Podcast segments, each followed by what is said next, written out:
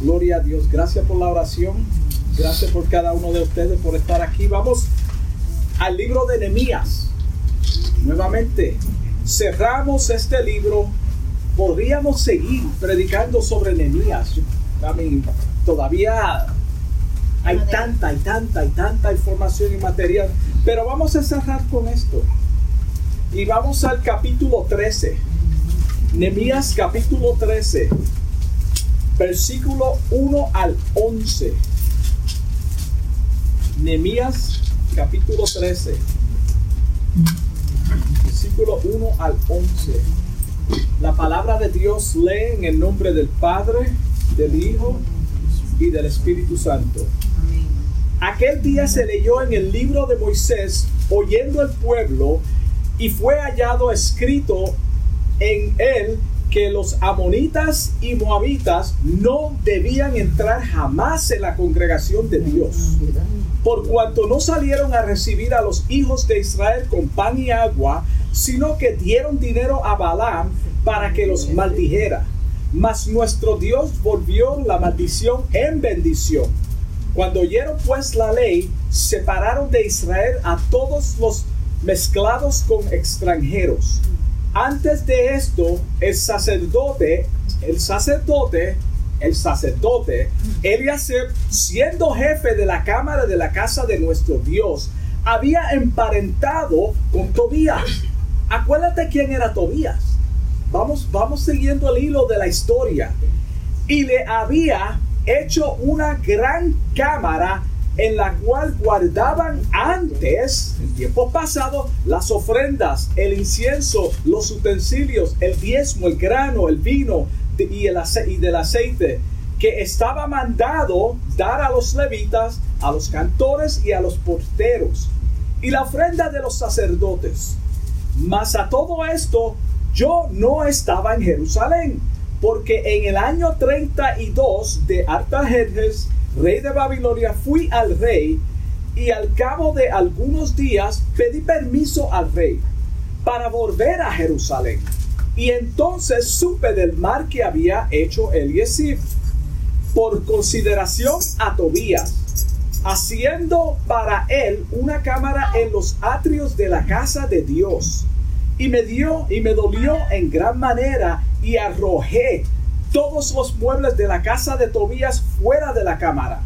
Y dije que limpiasen las cámaras y, hice volver allí los utensilios de la casa de Dios, las ofrendas y el incienso. Encontré asimismo que las porciones para los levitas no les habían sido dadas y que los levitas y cantores que hacían el servicio habían huido cada uno a su heredad. Entonces repentí a los oficiales y dije, ¿por qué está la casa de Dios abandonada? Y los reuní y los puse en sus puertos, puestos. Cuando habla de cámaras, se está hablando de una habitación, de un cuarto. Son cámaras aquí, para los que no todavía no entienden, es un cuarto en la casa de Dios.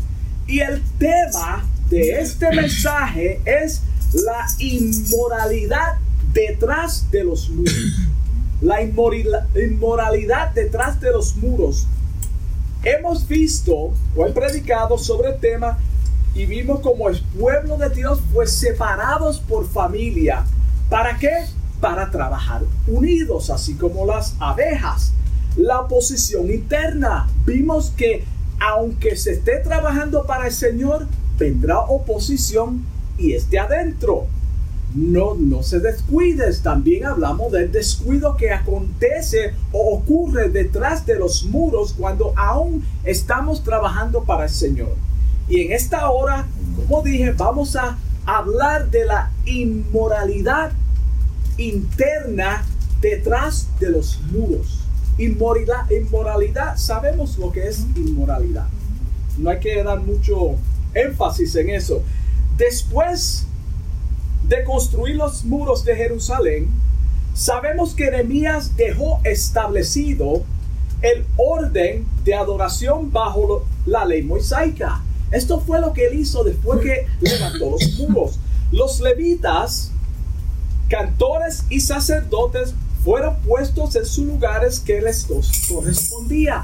So él dejó todo establecido antes de volver, porque acuérdate que al principio él le dijo al rey Artajerjes que necesitaba ir a Jerusalén para construir los muros y, y, quedaron en un acuerdo cuánto tiempo iba a estar.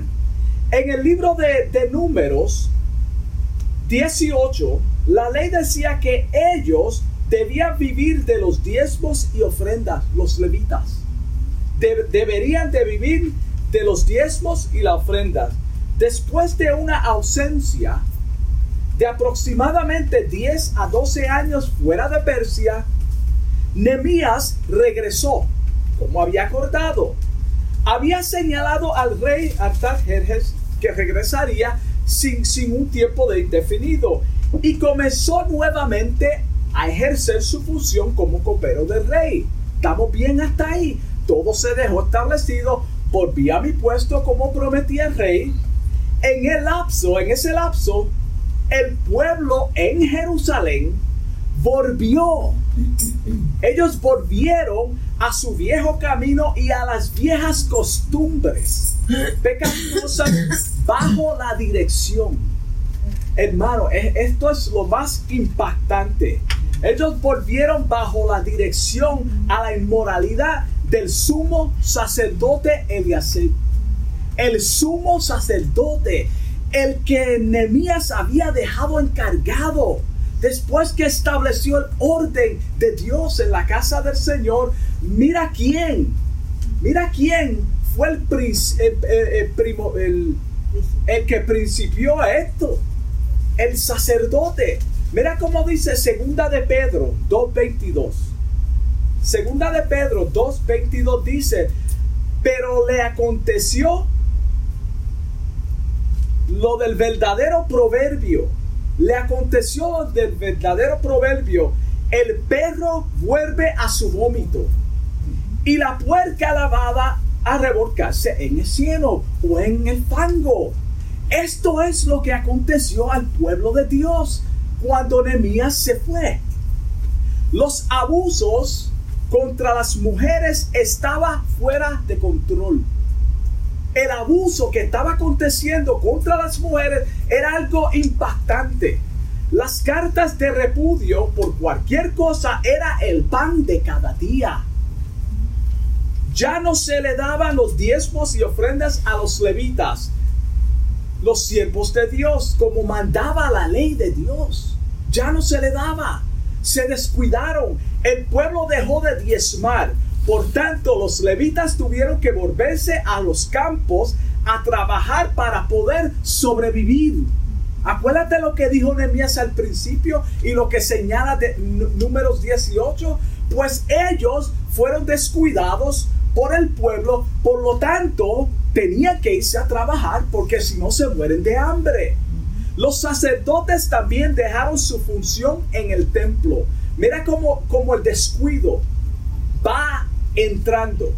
Los cantores tuvieron que abandonar sus funciones y también se fueron a trabajar. Quiere decir que la casa de Dios ahora está abandonada.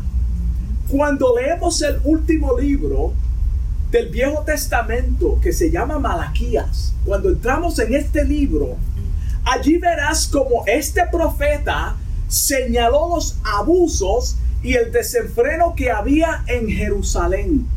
Cuando tú lees ese libro, hermano, y ten esto en cuenta, tenlo en mente y apúntalo. Este libro tiene que ver con ese tiempo de Nehemías. Él estuvo presente después que Nehemías levantó las murallas de la ciudad. Malaquías vivió durante este escándalo. Por, e, por eso dice en el libro, en su libro, en el capítulo 3, versículo 8, lo cual nosotros usamos para justificar el sacarle dinero al pueblo de Dios y muchas iglesias lo usan. Mira cómo dice el Malaquías 3, 8, robará a Dios está hablando de esta gente que abandonaron su puesto. ¿Robará el hombre a Dios? Es la pregunta que Malaquías está haciendo en el tiempo de Nehemías porque abandonaron la obra de Dios y no le estaban pagando a, a los siervos de Dios. Pues vosotros me habéis robado. Y dijiste, ¿en qué te hemos robado? Mira la inmoralidad. Ni cuenta se habían dado. Números 18 en vuestros diezmos y ofrendas. Luego de un lapso de tiempo no registrado, Nemías regresa. So, hermano, tenga eso en mente. Cuando ustedes lean el libro de Malaquías, está en ese tiempo. Nemías regresa a Jerusalén y encuentra la situación peor que antes la encuentra peor que antes. Acuérdate, repudio no se le estaba pagando a los levitas. Quiere decir que la casa de Dios está abandonada. No hay quien cante, no hay quien haga los sacrificios, no hay porteros. So, es una casa, entra y sale como tú quieras. Después que se esforzaron tanto, hermano, para levantar los muros y vencieron con obstáculo, ahora vemos al pueblo de Dios manifestando, y esto es importante, públicamente la inmoralidad que hay en sus corazones. Tú sabes que si no fuera por Dios, la inmoralidad que existe en cada ser humano, hermano, a mí no me importa lo religioso que uno quiera ser, tiene que ver mucho con lo que Dios está haciendo en nosotros. El, el Espíritu Santo es quien frena en nosotros toda inmoralidad se cumple lo que, lo que dijo Jehová Dios en Génesis 6.5. Mira cómo Dios dijo en Génesis 6.5 sobre la humanidad. Y cuando dice la humanidad, está hablando de aquel tiempo y este tiempo porque está hablando del corazón del el ser humano. Y vio Jehová que la maldad de los hombres era mucha en la tierra y que todo designio de los pensamientos del corazón de ellos era de continuo solamente al mal. Esto no es solamente para que el tiempo, es el tiempo de hoy, el tiempo de mañana y en el futuro. Esto es el hombre sin Dios. El pueblo de Dios se mezcló con aquellos incrédulos que se opusieron a la construcción Mira, mira, mira hasta dónde llega. Les dieron la bienvenida a Zambalán y a Tobías. ¿Cómo puede ser posible? Tú te preguntarás, ¿cómo se puede ser posible que nosotros, después de haber rechazado, vencido al mundo y tantas cosas en nuestra vida, ahora hagamos una alianza o un pacto con el mismo mundo? Esto es lo que ellos hicieron. ¿Cómo puede ser posible que ahora ellos se mezclen con los mismos incrédulos que se opusieron a la misma construcción de levantar los muros? No solamente los ataques eran de afuera al principio, pero ahora se infiltró en la casa de Dios. Se unieron como un solo hombre, pero bajaron las guardas, guardias. Mira cómo dice Segunda de Corintios, capítulo 6, versículo 14. Ahí claramente dice, no os unáis el yugo desigual con los incrédulos. Ahora se una pregunta. ¿Qué compañerismo tiene la justicia con la injusticia? Ninguna. Entonces, ¿por qué ellos se están emparentando y metiendo a este charlatán que se opuso a la obra de Dios en la casa de Dios? ¿Y qué comunión la luz con las tinieblas? Ninguna. No hay comunión, hermano. Por eso las cucarachas salen corriendo cuando tú prendes la luz. No hay comunión. Mira cómo dice Amos 3.3 el libro de Amós 3.3 dice, es una pregunta también, ¿andarán dos juntos si no tuvieran de acuerdo? Para tú andar con una persona, tú tienes que tener algún acuerdo, hermano. Vamos a decir que nosotros solamente vamos de aquí a la esquina, no estamos hablando de eso, es tu diario vivir. Si tú andas todos los días con una persona que es un inmoral, quiere decir que tú y la persona tienen algo en común. Eso es lo que dice la Biblia, no lo digo yo. Mira cómo dice la misma palabra de Dios en cuanto a la violación de estos dos versículos que acabamos de leer de, de Amos 3.3 y segunda de Corintios 6.14. Vamos a ver lo que la misma palabra dice sobre esos versículos. Santiago 4.4. Dice, oh almas adúlteras. Y cuando está hablando de adulterio, es la inmoralidad en contra de Dios.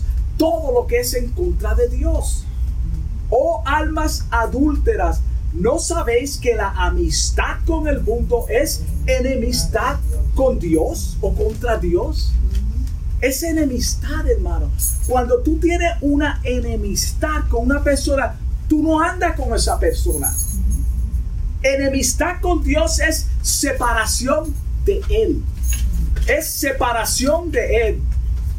Cualquiera que quiera ser amigo del mundo, dice, se constituirá en enemigo de Dios.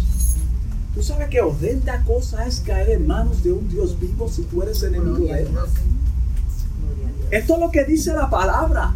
Una persona que anda en los caminos del mundo tiene amistad contra Dios. Entonces es enemigo de Dios. No tiene ninguna comunión con Dios. Dios no es tu amigo. Dios te va a juzgar. Dios te va a condenar. Dios te va a mandar al lago de fuego si no te arrepientes. Eso es lo que dice la palabra de Dios. Zambalat era moabita. Acuérdate los, los primeros versículos que leímos. Él era moabita. ¿Y qué dijo el versículo sobre los moabitas? Nunca entrarán en la casa de Jehová para siempre. So, Zambalá era moabita, igual que Tobías. Ellos representan al mundo, representaban toda inmoralidad. Mira lo que dice Dios, mira lo que Dios le dijo a Moisés concerniente al pueblo de los moabitas en Deuteronomio 23.3. Ya lo leímos en, el capítulo 13. No entrará amonita ni moabita en la congregación de Jehová. No entrarán ni hasta la décima generación de ellos. Entonces tú dirás, ah, pero pasaron 10 generaciones. No entrará en la congregación de Jehová para siempre. Para siempre, para los matemáticos, para siempre. Dios no se equivoca, hermano. Para siempre. Por cuanto no salieron a recibir al pueblo de Dios cuando llegaron a la tierra prometida. Los que conocen la historia, mientras ellos iban transitando hacia la tierra prometida, este pueblo no lo dejó pasar por su tierra no le dieron pan ni agua, que era la costumbre en aquellos tiempos bíblicos. Le lavaban los pies a las personas, lo invitaban a la casa, quédate aquí, come, bebe y después sigue tu camino. Ellos ni querían que pasaran por su tierra. Los amonitas y moabitas planearon cosas malas contra los judíos durante toda la historia. No les permitieron pasar por sus tierras en tiempo cuando más lo necesitaban. Necesitaban pan y agua del cansancio y ellos no le dieron pan ni agua. Mira cómo dice en Génesis 12.3. Génesis 12.3. Dios hizo una promesa a Abraham. Le dijo, bendeciré. Ellos no bendicieron al pueblo de Dios. Ellos no bendicieron al pueblo de Dios. Balaam tampoco bendijo al pueblo de Dios bendeciré a los que te bendigan, a los que te bendijesen, y a los que te maldijeren, maldeciré. Maldeciré. No entrarán en la casa de Jehová para siempre. Esa es la maldición. Y serán benditas en ti todas las familias de la tierra. Zambalar era la fuerza destructora detrás de casi todos los ataques contra el pueblo de Dios en la construcción y en esa época lo vimos. Vimos como este hombre hasta trató de matar a Nehemías. Estos dos enemigos, Tobías y Zambalat, no solo trataron de impedir la construcción, sino que en el capítulo 6 vimos que maquinaron para matar a Nehemías. trataron de matarlo. Cuando Nehemías regresó a Persia, ellos se habían infiltrado en el pueblo de Dios. Mientras él estaba ahí, ellos no iban a entrar. Pero cuando se fue nuevamente, ahora se infiltraron. Y, los, y los, lo triste es que los líderes, hermano, los líderes los, los aceptaron en la congregación, sabiendo que la ley lo prohibía, sabiendo que ellos se opusieron a ellos mismos. So, ellos hicieron una alianza con el mismo enemigo. Esto es lo que hacen muchas personas cuando nosotros vemos que se van infiltrando cosas del mundo dentro de la congregación, dentro de nuestras vidas, las y las aceptamos. Estamos haciendo una alianza. Al mezclarse con ellos en matrimonio, especialmente en matrimonio, hicieron una alianza. Acuérdate que en el matrimonio tú haces una alianza con la persona y con toda la familia de esa persona. No que tú vives con la persona de la, familia de la persona, porque la Biblia claramente dice, dejará padre y madre. So la responsabilidad de, de, mi esposa, su familia, no es mi responsabilidad. Mi responsabilidad es con ella, ella y yo. Ahora la familia sí hay que ayudar, pero no son mi responsabilidad. Eso es lo que enseña la palabra de Dios. So, cuando amamantamos, estoy saliendo. Y hacemos otras cosas para salir de las normas de la palabra de... Estamos fuera de la palabra de Dios, hermano. Porque la palabra clara, claramente dice que dejará. Tú eres su cabeza aparte. Tú tienes que defenderte por ti mismo. Permiso, vamos a Que hay veces que Dios hace paréntesis, no sabemos por qué lo decimos, pero Dios sabe. So, el sumo sacerdote, Eliasib, había permitido que su nieto se casara con la hija de Zambalá. Es sacerdote, conociendo la palabra. Como sumo sacerdote, sabía claramente que esto era prohibido de acuerdo a la ley de Moisés no solo había emparentado con los enemigos de Dios, sino que Eliaseb, sumo sacerdote, le había hecho una gran cámara, una gran, una habitación, un cuarto tremendo, el mejor cuarto. Vamos a sacar las ofrendas, fuera los sacerdotes, fuera los cantores, váyanse para allá. Saquen todo lo sagrado de Dios. Vamos a meter este inmundo, este inmoral dentro de esta casa. Vamos a hacerle lo mejor a este inmoral. Eso es lo que hicieron. Eso fue lo que hicieron. Porque la palabra claramente dice en los principios versículos que leímos al principio que ahí se guardaban los diezmos, las ofrendas. Por eso Malaquías está diciendo, me han robado. ¿En qué? En los diezmos, porque se supone que tuvieran el granero, se supone que tuvieran en este espacio designado y ustedes lo sacaron, están robando. ¿Ves la conexión? Mira hasta dónde llegó la inmoralidad detrás de los muros. Este lugar era sagrado donde se guardaban las ofrendas, el incienso, los utensilios el diezmo, el grano, el vino, el aceite que era para los levitas y cantores. Esta es la misma cámara que usaron para este, este hombre, de los porteros y la ofrenda de los sacerdotes. Los sacerdotes sacaron estas cosas sagradas para acomodar estos enemigos de la obra de Dios. Esto es bien triste, hermano. Hazte un cuadro en el tiempo antiguo, por eso tuve tanto que cuando Dios dice, el que hace esto, borraré su nombre, no entrará en, en, la, en, la, casa de Dios, en el santuario. El santuario era una representación de Dios. So, cuando los israelitas no estaban en el templo, no estaban en Israel, por eso tú lo ves en, uno de los salmos diciendo, ¿cómo vamos a cantar en tierra extraña? Pues esta no es mi casa. Era importante la identidad del santuario y Dios y el pueblo de Dios. Entonces ahora tienen la inmundicia dentro de la casa de Dios. So, cuando sacamos lo sagrado de la casa de Dios para acomodar al mundo, toda inmundicia e inmoralidad ocupa ese espacio. Eso es lo que pasa, hermano, porque acuérdate que tenemos un enemigo y lo vieron que él quiso impedir esta obra.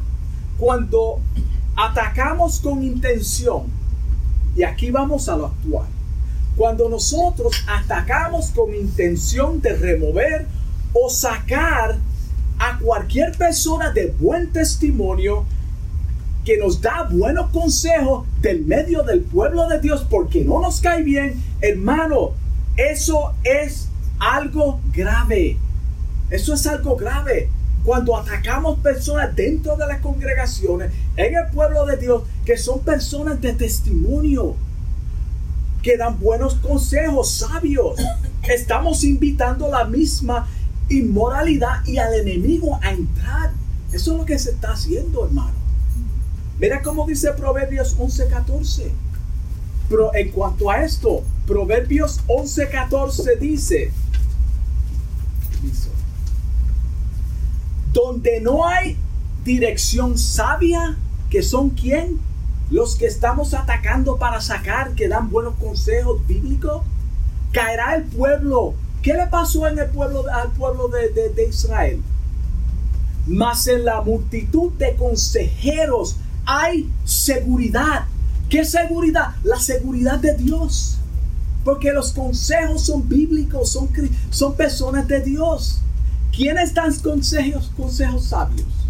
No son los inmundos, no son los inmorales, los que temen a Jehová. Esos son los que dan consejos sabios. So, cuando nosotros atacamos, hermano, personas sabias, la palabra de Dios, que están dando buen consejo, hermano. Estamos invitando la inmoralidad. El mezclarse con las demás naciones trajo tantos problemas, tantos problemas. La mitad de sus hijos hablaban la lengua de Astor.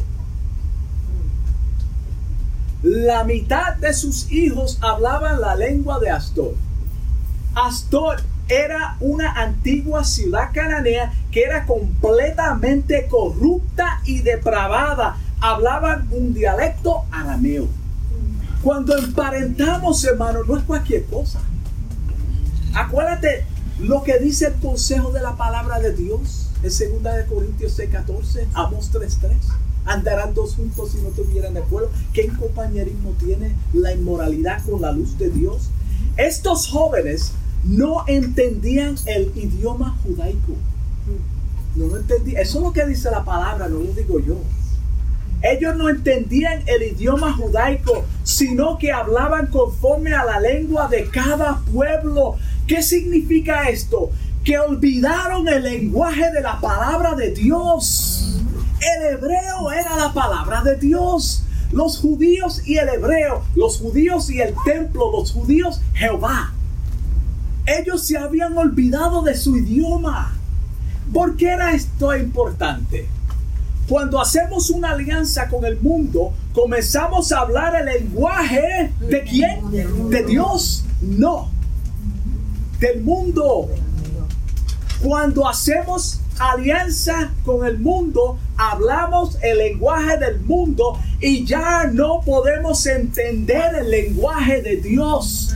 Estos jóvenes no conocían el hebreo, no conocían el idioma de Dios, no conocían la palabra de Dios, olvidaron la palabra de Dios. Por eso Primera de Corintios 2.14 dice, Primera de Corintios 2.14 dice, pero el hombre natural, ¿quién es el hombre natural? El mundano, el hombre que no tiene a Dios en su vida. El hombre natural no percibe las cosas que son del Espíritu de Dios. Estos jóvenes olvidaron el lenguaje de quién? De Jehová. No pueden percibir, no pueden escuchar a Dios. Porque para Él son locura y no las puede entender. No entendía el lenguaje de Dios, sino hablaban conforme a los idiomas de las demás naciones corruptas. Por eso Dios, hermano, desde el principio Dios está diciendo, sepárate al pueblo, sepárate. Porque se han de discernir espiritualmente. En el libro de Juan, capítulo 8, versículo 43, Jesús le dice a los fariseos y al pueblo que lo querían matar. Mira cómo le dice, ¿por qué? Es una pregunta, ¿por qué no entendéis mi lenguaje? Jesucristo le está haciendo esta pregunta. ¿Por qué no entienden mi lenguaje? Porque acuérdate, ellos estaban debatiendo, decían que eran de Abraham y Jesús le dijo a ustedes, si fueran de Abraham, harían las buenas obras que hizo Abraham. Ustedes me servirían a mí porque yo vengo del Padre. Es lo que le está diciendo. Porque no puedes escuchar mi palabra. Ahí está. Jesucristo le hace la pregunta y él mismo le da la contestación. ¿Por qué no entiendes mi lenguaje?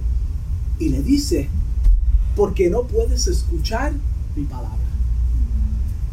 Por eso no pueden entender el mensaje. Por eso los hijos de esta nación que se habían olvidado de Jehová, del lenguaje hebreo, no podían escuchar a Dios porque no entendían su palabra. Al permitir el pecado dentro de la congregación trajo consecuencias graves para este pueblo. Este mar comenzó con cosas pequeñas. Siempre comienza con cosas pequeñas, hermano el enemigo nunca viene como la gente lo quiere pintar, hermano. Que viene así para matarte desde el principio y tú lo sabes y lo ves y te esconde. No, son poco a cosas poquito a poco, poquito a poco. Te va descuidando. En el libro de Cantares 2.15, mira cómo dice. Cantares 2.15 dice, cazadnos las zorras, las zorras pequeñas que echan a perder las viñas una viña comparado a una zorra es nada, hermano. Pero esa zorrita va a destruir toda la viña. Eso es lo que pasa con el pueblo de Dios. Cuando permitimos cosas pequeñas, eso no es nada. Olvídate de eso, hermano. Dios conoce tu corazón. Sí, Dios conoce tu corazón. Él dice que el corazón es engañoso más que todas las cosas y perverso. ¿Quién lo entenderá? Dios lo entiende. Por eso te dice, cazad las otras pequeñas, porque van a destruir tu vida. Cuando disfrazamos las cosas mundanas con medias verdades espirituales, sigue siendo mundana. Ponle lo que tú quieras, ponle una cruz. Aunque sea mundano, sigue siendo mundana. Hermano, no podemos usar medias verdades para justificar una mentira mundana, hermano. Sigue siendo mundano, sigue siendo mentira. Era importante para los judíos mantener la cultura y el idioma. Esto era muy importante, hermano. Por eso, hermano, nosotros tenemos que mantenernos en la palabra de Dios, hermano. Aunque, aunque todo el mundo diga lo contrario, aunque las personas prediquen prosperidad, aunque la persona no predique contra el pecado, hermano, el lenguaje de la Biblia es corrige tu vida para que tú puedas estar ante la presencia de Dios. Eso es lo que debemos de hacer. Olvídate de que quien se ofenda. El que se ofende con la palabra de Dios, tú sabes lo que Jesús le dijo a sus discípulos en una ocasión que le, que le dijeron, esta palabra es dura. La gente se está yendo. Yo me imagino que los miró y vio aquella multitud que se iban. Ustedes también se quieren ir. Ustedes también se quieren ir. Todavía tienen oportunidades. Wow. ¿Habrá alguien que pueda hablar el, un lenguaje sin haberlo oído? ¿Habrá alguien que pueda hablar un lenguaje sin haberlo oído? No, no. Para entender un lenguaje, primero hay que tener la capacidad de qué? De oír. Tú tienes que escuchar el mensaje para aprenderlo, el idioma. Esta niña, Camila, todavía no sabe ningún idioma, está aprendiendo. Ella está aprendiendo dos idiomas. Ella está aprendiendo español, inglés y va a conocer la Biblia. Valeria cita salmos. Ella habla español, inglés y conoce la Biblia. No así como nosotros, pero ya conoce salmos. Hermanos, es importante la identidad de cada creyente. Sin, sin, sin, la divina intervención de Dios es imposible entender su lenguaje. Sin la divina intervención de Dios no podemos entender su lenguaje. Juan 8:47, mira cómo dice. Juan 8:47 dice, el que es de Dios, quiere decir que hay personas que no son de Dios. El que es de Dios, las palabras de Dios oye. ¿Quién no oye la palabra de Dios? El que no es de Dios, aunque sea familiar, aunque yo lo ame aunque sea mi madre, mi padre, si no ama a Dios, tú no eres de Dios. Lo siento mucho. Tú puedes, no, yo amo a Dios, tú no amas a Dios, porque la palabra dice, el que ama a Dios, su palabra guarda. ¿Qué es guardar la palabra de Dios? Vivir conforme a la palabra de Dios. No que seamos perfectos, pero vamos a caminar a la luz de la palabra de Dios. So, si eso no es la evidencia, la vida de la persona, por más buena que quiera justificar sus acciones, no es de Dios. Y en aquel Dios de aquel tiempo, Dios le dice, yo no te conozco. Mira cómo dice, dice a los que son de él. En ese mismo versículo, el que es de Dios, las palabras de Dios oye, oyen. Ahora, mira cómo le dice a los que no son de él. Por esto no las oís vosotros, porque no sois de Dios. Eso es Jesucristo. Él está diciendo, ustedes no oyen mi palabra, porque ustedes no son míos. Si fueran míos, mis palabras oirán. Los hijos de Asdod, el lenguaje de Asdod, ¿qué hablaban estos jóvenes? los lenguajes del mundo no conocían la palabra de Dios, por tanto no eran de Dios. Mira cómo dice Deuteronomio 6, 5 al 9. Dios le dice a su pueblo Israel, y amarás a Jehová con todo tu corazón. ¿Cómo tú vas a amar a Jehová con todo tu corazón si tú no guardas la ley? Con toda tu alma, con todas tus fuerzas. Y estas palabras, si no entiendes las palabras, estos jóvenes no oían las palabras en su hogar porque estaba descuidado el lenguaje hebreo que era la palabra de Dios. Que, que yo te mando hoy estarán sobre tu corazón. ¿Estaban sobre el corazón de este pueblo? No, porque se habían convertido en unos inmorales las repetirás a tus hijos y hablarás de ellas estando en tu casa y andando por el camino y al acostarte y cuando te levantes y las atarás como una señal en tu mano y estarán como fronteras entre tus ojos y las escribirás en los postes de tu casa y en las puertas.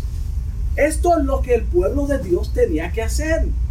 Lamentablemente ya no predicamos el lenguaje bíblico, sino que motivamos a los oyentes a poner todo el énfasis en ellos mismos y ya no conocemos el pecado.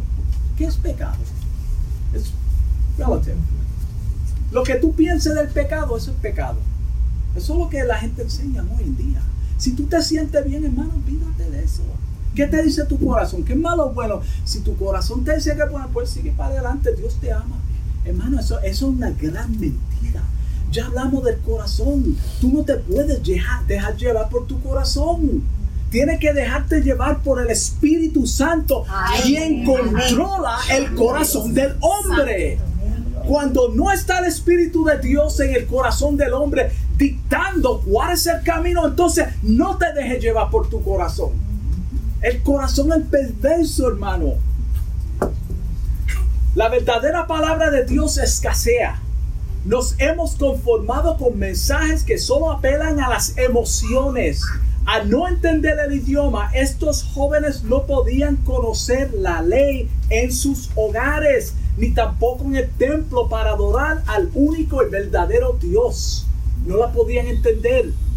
So, esto nos da a entender que ellos no conocían a Dios. Estoy casi terminando. Nehemías se enojó, hermano.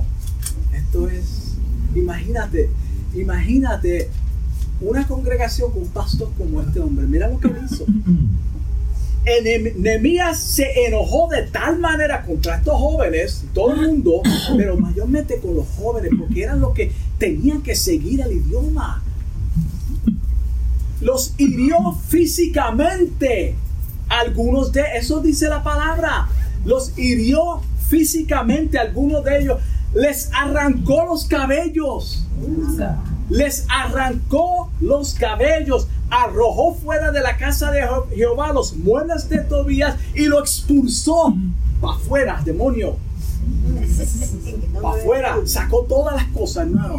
¿Qué inmoralidad esta? ¿Cómo puede ser posible que ustedes permitan a este hombre? Imagínate, hermano, a lo mejor cuando él llegó, estoy exagerando, traerle un poco de vida a esta historia. A lo estaba tirado para atrás, acostado cuando Anemías llegó. El hombre, adiós, pero ¿qué hace este demonio aquí? Lo expulsó, reprendió a los líderes, hermano, y estableció nuevamente el orden en la casa de Jehová todo lo que es no, no es de Dios debe ser removido, hermano. Todo lo que no es de Dios debe ser removido completamente de nuestras vidas. Cuando hablamos de la casa de Dios, somos nosotros. So, si tú estás permitiendo la zorra pequeña y el hermano también, el hermano tal, entonces la casa de Dios se daña, se llena de inmoralidad. So, comienza con cada uno de nosotros. So, nosotros no podemos permitir la inmoralidad en nuestros corazones, hermano. Cuando entra ese pensamiento, cuando el enemigo venga con un disparate, hermano, eso no es lo que dice la Biblia. Lo siento mucho, demonio, no voy a obedecer lo que tú me estás diciendo. Hermano, tenemos que ponernos fuerte en la palabra de Dios. Todo lo que no es de Dios debe ser sacado, hermano. Mira cómo dice Primera de Pedro 4:17. Primera de Pedro 4:17 dice, porque es tiempo que el juicio comience por la casa de Dios. Nosotros somos la casa de Dios, hermano. No está hablando de un templo.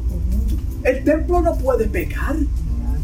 Somos nosotros, que somos templo vivo. Por eso Pablo dijo, presentaos vuestros cuerpos como sacrificio vivo, santo, agradable a quién?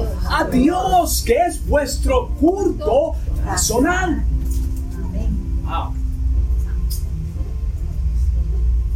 ¿Cuál será el fin de aquellos que no obedecen el Evangelio de Dios? Dice la palabra.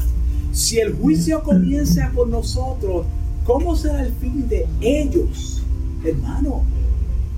Es triste. Nemías mandó que limpiase el hogar donde se alojaba Tobías y restableció nuevamente el día de reposo. Lo que no había, lo que no ha nacido de nuevo, no deben estar, hermano. Y esto es activo en la congregación de los santos. Una persona no nacida de nuevo no debe de estar activo en ninguna congregación, hermano, ninguna. Son bienvenidos, pero hasta que no haya una verdadera conversión acompañada por frutos del Espíritu, no deben de estar activos en la congregación. ¿Qué hacía Tobías activo en la casa de Dios con un cuarto permanente? No debe de estar ahí. Este es el mal que está aconteciendo, hermano, cuando personas inmorales están activas dentro de las congregaciones. ¿Por qué? ¿Por qué no deben de estar activos? Porque no forman parte del cuerpo de Cristo. Si fueran del cuerpo, estuvieran nutriéndose de la palabra de Dios y hubiera evidencia de frutos como dice Mateo 7:16. Mateo 7:16 lo dice. Tobías y Zambalá no pertenecían a la casa de Dios, menos en un lugar de prestigio, hermano. Menos en un lugar de prestigio. Con esto concluyo.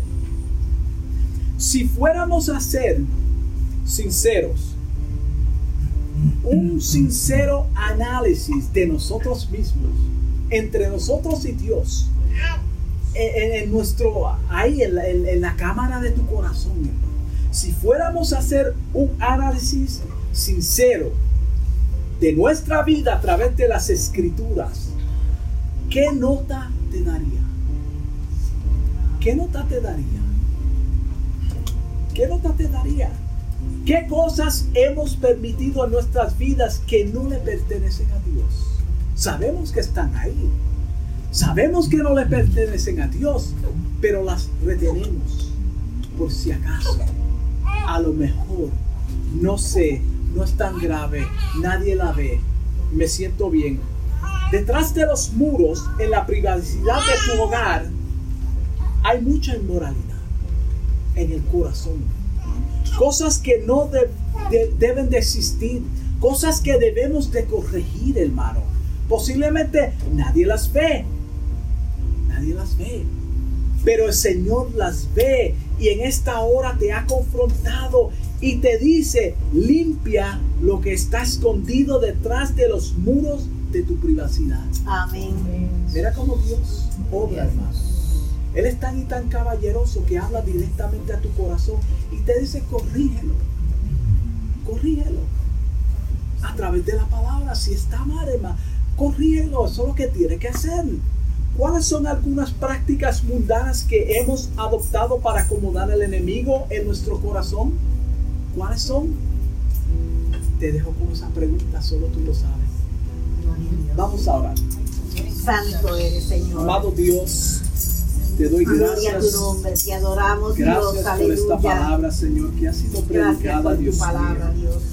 Porque tu Espíritu Santo, Dios mío, ha hablado en esta hora. Te doy gracias, gracias, gracias, Señor. Gracias, gracias por tu amor, por tu misericordia.